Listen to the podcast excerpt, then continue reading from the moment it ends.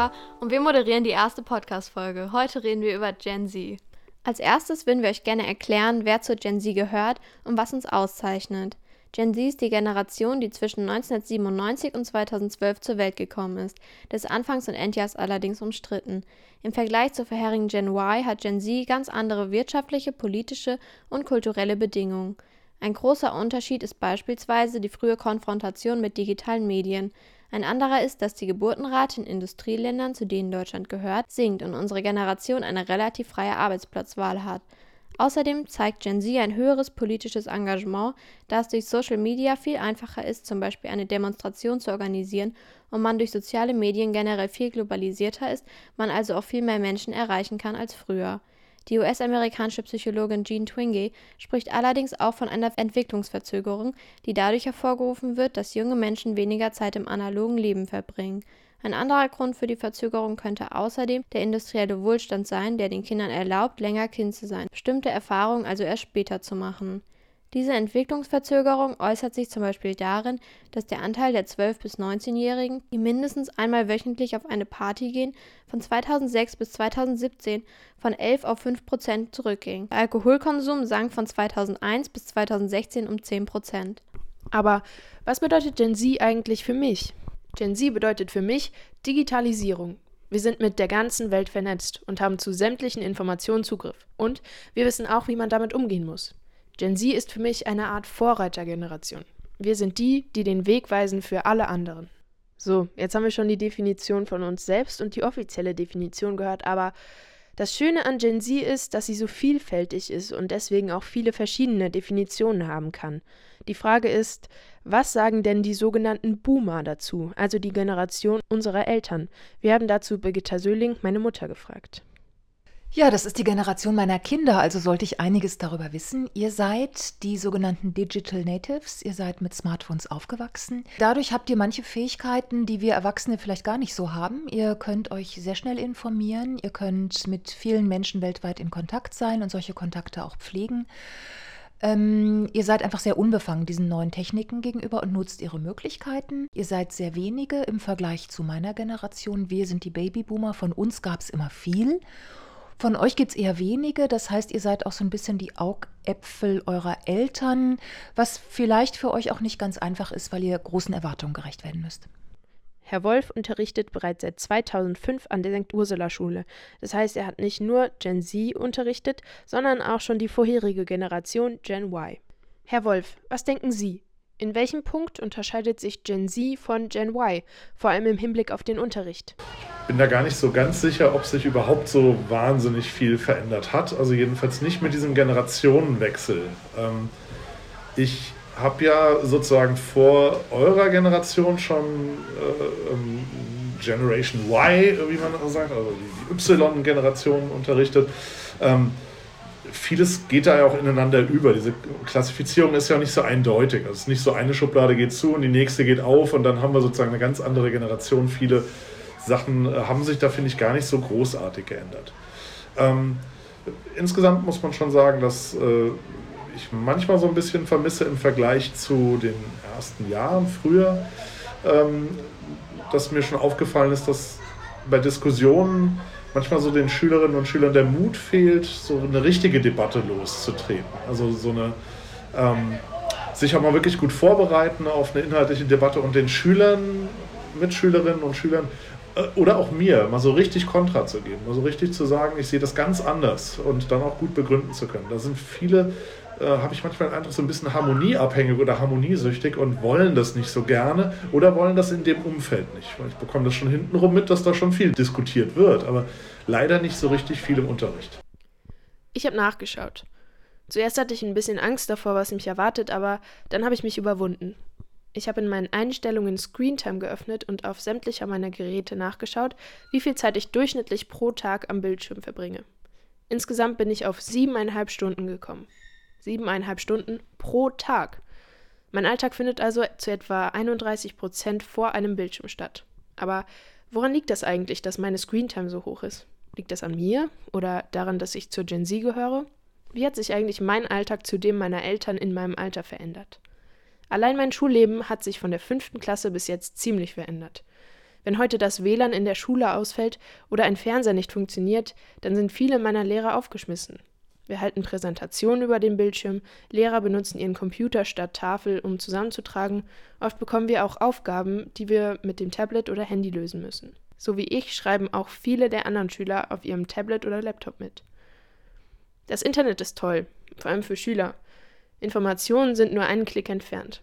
In diesem Moment kann ich mir verschiedene Statistiken zum Nutzungsverhalten von Kindern und Jugendlichen anschauen.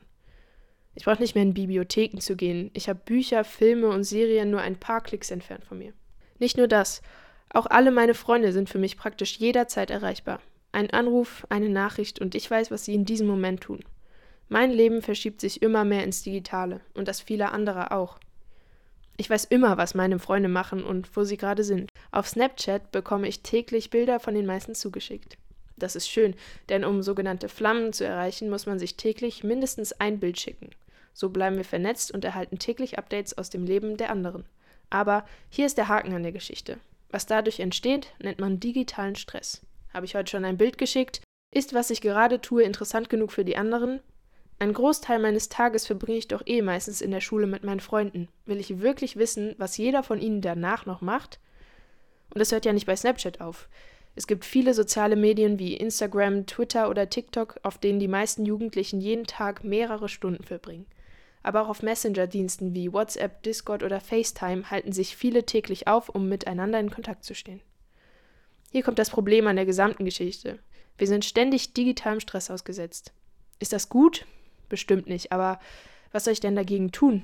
Soll ich mein Handy komplett wegwerfen und ganz ohne digitalen Stress leben? Das ist aus zwei Gründen schwierig. Erstens brauchen wir das Handy, um zu kommunizieren. Ob Unterricht ausfällt, welche Hausaufgaben wir online abgeben müssen, aber auch wann ich mich mit meinen Freunden treffe und ob deren Zug pünktlich kommt. Über das Handy sind wir untereinander vernetzt. Zweitens, und das ist noch der viel schlimmere Punkt, sind wir abhängig. Ich kann Social Media löschen, aber mein Handy ganz abgeben, das schaffe ich nicht. Da ist einfach alles drauf. Meine Musik, Zeitungen, meine Freunde, das alles und noch viel mehr ist in diesem kleinen Kästchen, das ich überall mit mir herumtrage. Und wenn ich es mal nicht zur Hand habe, dann zeigt mir meine Smartwatch die Nachrichten an und informiert mich über alles Wichtige. Ohne diesen digitalen Stress kann ich nicht mehr. Das ist auf der einen Seite gruselig, auf der anderen aber auch normal. Was meinst du, Mama? Ist die Digitalisierung vor allem im Hinblick auf Schule eher Segen oder eher ein Fluch? Ich bin da ehrlich gesagt ziemlich altmodisch. Ähm, ich nehme diese Warnungen schon ernst, auch von ähm, Neurowissenschaftlern, dass sozusagen vertieftes Lernen, dieses Deep Reading, ähm, dass das ein bisschen auch in Gefahr ist zu verschwinden, weil man dazu neigt, doch sehr oberflächlich zu recherchieren, ähm, wenn man sich nur auf das verlässt, was das Netz so hergibt. Also ich bin da so ein bisschen gespalten. Es hat Chancen, aber auch Risiken. Einer meiner Lieblingscomedians, Louis C.K., hat mal gesagt, The law against murder is the number one thing preventing murder. Also auf Deutsch, das Gesetz, das Mord ahndet, ist der Hauptgrund dafür, dass Mord verhindert wird. Das ist natürlich nicht zu 100% wahr, aber ich denke, es bringt auf den Punkt, was ich sagen möchte. Wenn ich jemanden nicht mag oder nicht mag, was jemand tut, dann gehe ich einfach weg. Ich lasse diese Person tun und lassen, was sie möchte. Es interessiert mich einfach nicht. Warum tue ich das?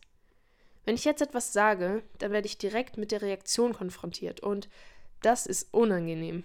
Vielleicht werde ich sogar beleidigt oder angegriffen. Wie auch immer, ich trage die Konsequenz. Was passiert aber, wenn ich nicht direkt mit der Reaktion konfrontiert werde? Das kann ich jetzt natürlich nicht beantworten, denn wie soll ich jemanden konfrontieren, ohne eine direkte Reaktion hervorzurufen?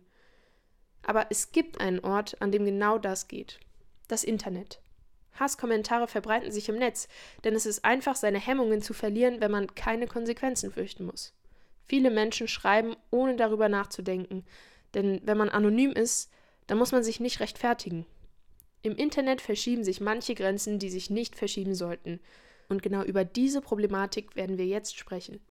Das Thema Hasskommentare im Internet ist vor allem in Gen Z nahezu jedem bekannt und ein Großteil von uns hat auch schon einige Erfahrungen mit diesem Thema gesammelt. Aber was genau sind Hasskommentare und wieso hat unsere Generation jetzt mit ihnen zu kämpfen?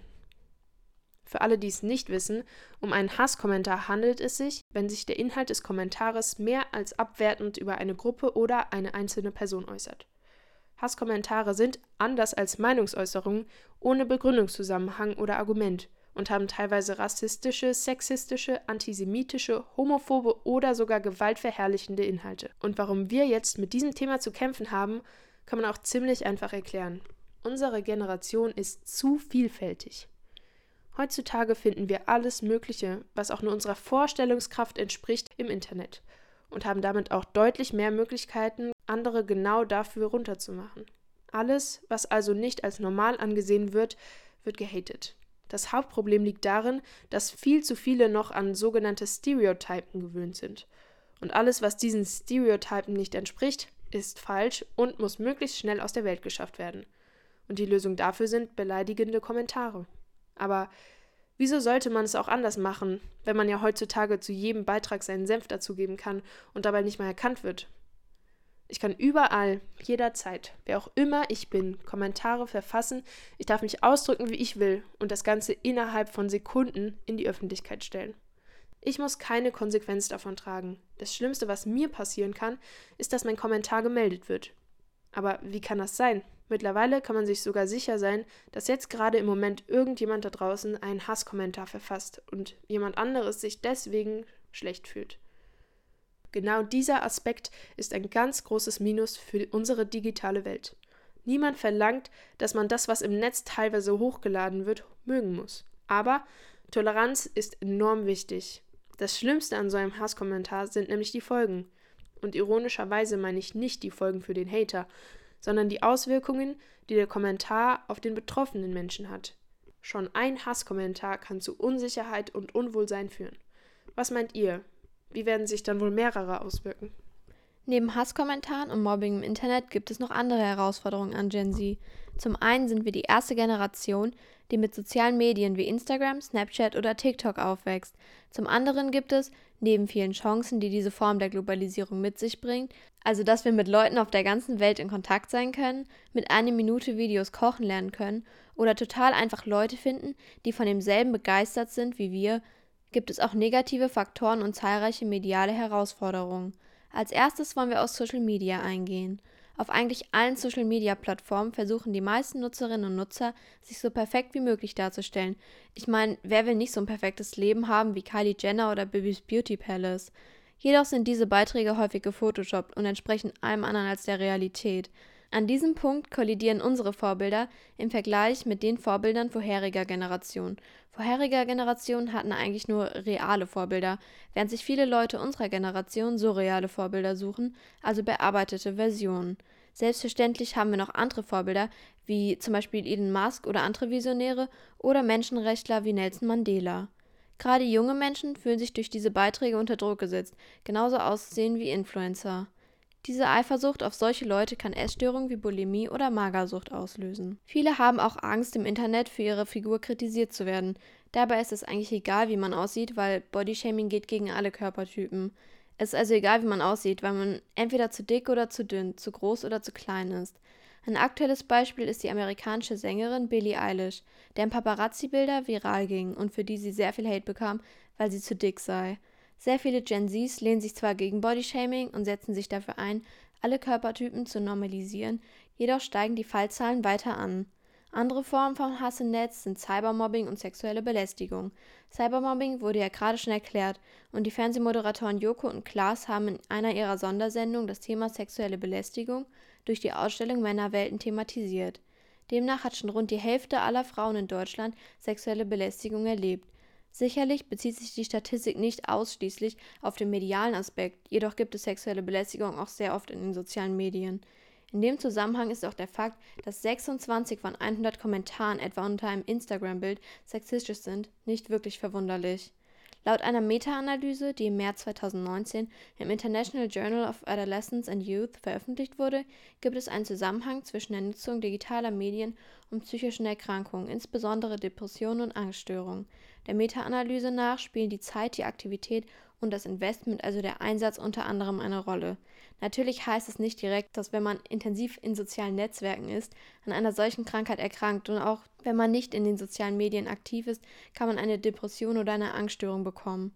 Ein anderes Problem, womit sich viele Gen Zs auseinandersetzen müssen, ist die sogenannte Reizüberflutung. Einerseits ist es für uns sehr einfach, Informationen zu finden und wir müssen nicht in eine Bücherei gehen, um eine Präsentation oder irgendwelche Hausaufgaben zu machen. Und dank Simple Club und Co. können wir uns die Sachen einfach nochmal erklären lassen, wenn wir es noch nicht verstanden haben. Andererseits können wir von den Infos, die wir im Internet finden, nicht einfach ausgehen, dass sie wahr sind. Die sogenannten Fake News sind meist so seriös verpackt, dass es sehr schwierig sein kann, sie von wahrem Inhalt zu unterscheiden. Wir haben Herrn Wolf gefragt, wie man Fake News erkennt und hier sind ein paar Tipps für euch. Fake News sind, ist wirklich ein Riesenproblem und das merke ich ja auch im Unterricht ganz, ganz häufig ähm, an Äußerungen, die dann so ähm, ähm auch von Schülerinnen und Schülern gemacht werden, dass das schon auch Effekte hat. Ähm, also Medien und vor allem auch soziale Medien, also Social Networks, ähm, da gibt es noch ein paar andere Phänomene, die auch problematisch sind. Äh, ich denke da beispielsweise an was, da reg ich mich ganz oft drüber auf. Äh, in den etablierten Medien gibt es häufig so Schlagzeilen oder Überschriften, die als Fragen formuliert sind. Da gibt es Betteridge's Law zum Beispiel, von Ian Betteridge, einem, Journalisten und Sprachwissenschaftler gemacht, wo er gesagt hat, immer wenn das eine Frage ist, dann äh, lautet die Antwort eigentlich in der Schlagzeile immer Nein. Ähm, aber diese Suggestivfragen, die sind eben auch problematisch, weil die bei den Leuten auf eine äh, bestimmte Art ankommen. Also es ist nicht nur Fake News, auch andere Sachen. Wenn man jetzt zu den Quellen kommt, ähm, ist erstmal wichtig, dass nicht alles, was mir nicht passt, ist Fake. Ne? Es könnte auch sein, dass das eine berechtigte Meinung ist. Ne? Auch vielleicht ist das ja auch wahr und ich sehe das falsch. Ähm, wenn man jetzt viel, wie ich, mit politischen Medien zu tun hat, ähm, bekommt man mit der Zeit so ein bisschen so ein Gespür dafür, ähm, welche Meldungen und welche Quellen irgendwie glaubwürdig sind. Ähm, für Schülerinnen und Schüler ist es manchmal ein bisschen schwieriger. Da lohnt es sich häufig auch mal abzuwarten und zu gucken, bei welchen, ja, bei welchen Quellen, ähm, denen ich glaube, kommen da eine Reaktion drauf. Also äh, dann kann man das daran so ein bisschen sehen. Wie reagieren die denn drauf? Sagen die, das ist alles Quatsch? Dann ist das ein Hinweis darauf, dass das vielleicht wirklich eine, eine Meldung war, der ich nicht glauben sollte. Ansonsten hilft es natürlich, bei glaubwürdigen Quellen sich selber so eine Art Katalog zu schaffen. Also ich würde mal sagen, wissenschaftliche, also richtig von Universitäten und so, Behörden, Regierungsstellen aus Demokratien, ne, wichtig, nicht aus irgendwelchen äh, ähm, Diktaturen, die äh, verbreiten Propaganda, da muss man generell aufpassen. Ähm, aber auch überregionale Tageszeitungen, Beiträge von professionellen Journalisten äh, sind eigentlich in der Regel glaubwürdig. Journalisten machen auch mal Fehler, das ist aber kein Grund zu sagen, alles, was die schreiben, ist gelogen, nur weil da einmal was dabei war, was vielleicht nicht gestimmt hat. Da muss man dann schon gucken, also wenn es bei der Bildzeitung ist, ist natürlich andauernd was nicht ganz richtig oder halbwegs falsch dargestellt, da sollte man dann auch irgendwann sagen, das nehme ich gar nicht mehr als Quelle wahr. Ähm, was wichtig ist, es ist ein bisschen Arbeit. Man muss Quellen überprüfen. Und das ist häufig aber ähm, eigentlich nur ein, zwei Klicks weit weg. Das heißt, ich ne, nehme mal einen Namen von irgendjemandem, der da als Quelle angegeben wird oder von der Institution. Ich gucke einfach mal, was, was verbirgt sich dahinter. Ist das eine Stiftung von, einem, von einer großen Organisation, wie, das hatte ich gestern im Unterricht, äh, hatten wir irgendwie, äh, was nicht, Hans-Böckler-Stiftung von einer Gewerkschaft zum Beispiel. Da kann man dann schon sagen, also die, die schreiben in der Regel eigentlich keinen Quatsch. Ähm, und das geht relativ schnell. Das heißt, wenn man ein bisschen investiert und sagt, ich klicke mal da ein bisschen weiter, ich schaue da mal rein, was sagen denn andere über diese Quelle, dann finde ich das ziemlich schnell raus. Gutes Beispiel, Russia Today, ähm, eine regierungsnahe ähm, Zeitung und auch Online-Plattform aus Russland, ähm, die äh, wahnsinnig oft Fake News verbreitet, weil es eigentlich russische Regierungspropaganda ist. In Russland gibt es halt eigentlich keine richtige Demokratie. Das heißt, da, da, muss man schon generell sehr vorsichtig sein. Und wenn man da aber einfach mal reinguckt, äh, Russia Today und Quellensicherheit, da wird man viele Beiträge finden, auch von renommierten äh, Wissenschaftlern, von renommierten äh, Journalisten, die sagen, also was die da schreiben, das hat mit echtem Journalismus nichts zu tun. Und wenn man diese Hinweise dann zusammensammelt, kriegt man eigentlich ganz schnell ein ganz gutes Bild. Auch meine Mutter ist im Journalismus tätig allerdings im seriösen, beim Hessischen Rundfunk. Hier sind Ihre Tipps zum Thema Quellensicherheit und Quellenüberprüfung. Also eine wichtige Regel aus dem Nachrichtenjournalismus zum Beispiel ist, eine Quelle alleine reicht nicht. Das heißt, man sollte die Informationen, die man hat, immer auch nochmal gegenchecken. Also wenn man nur eine Quelle hat, die eine bestimmte Tatsache behauptet, sollte man gegenchecken, ähm, stimmt das tatsächlich, trifft das zu oder gibt es eine andere Sichtweise dazu? Gerade in der aktuellen Situation ist es manchmal schwierig, die richtigen Infos zu finden, weil die Datenlage sich auch noch oft ändert.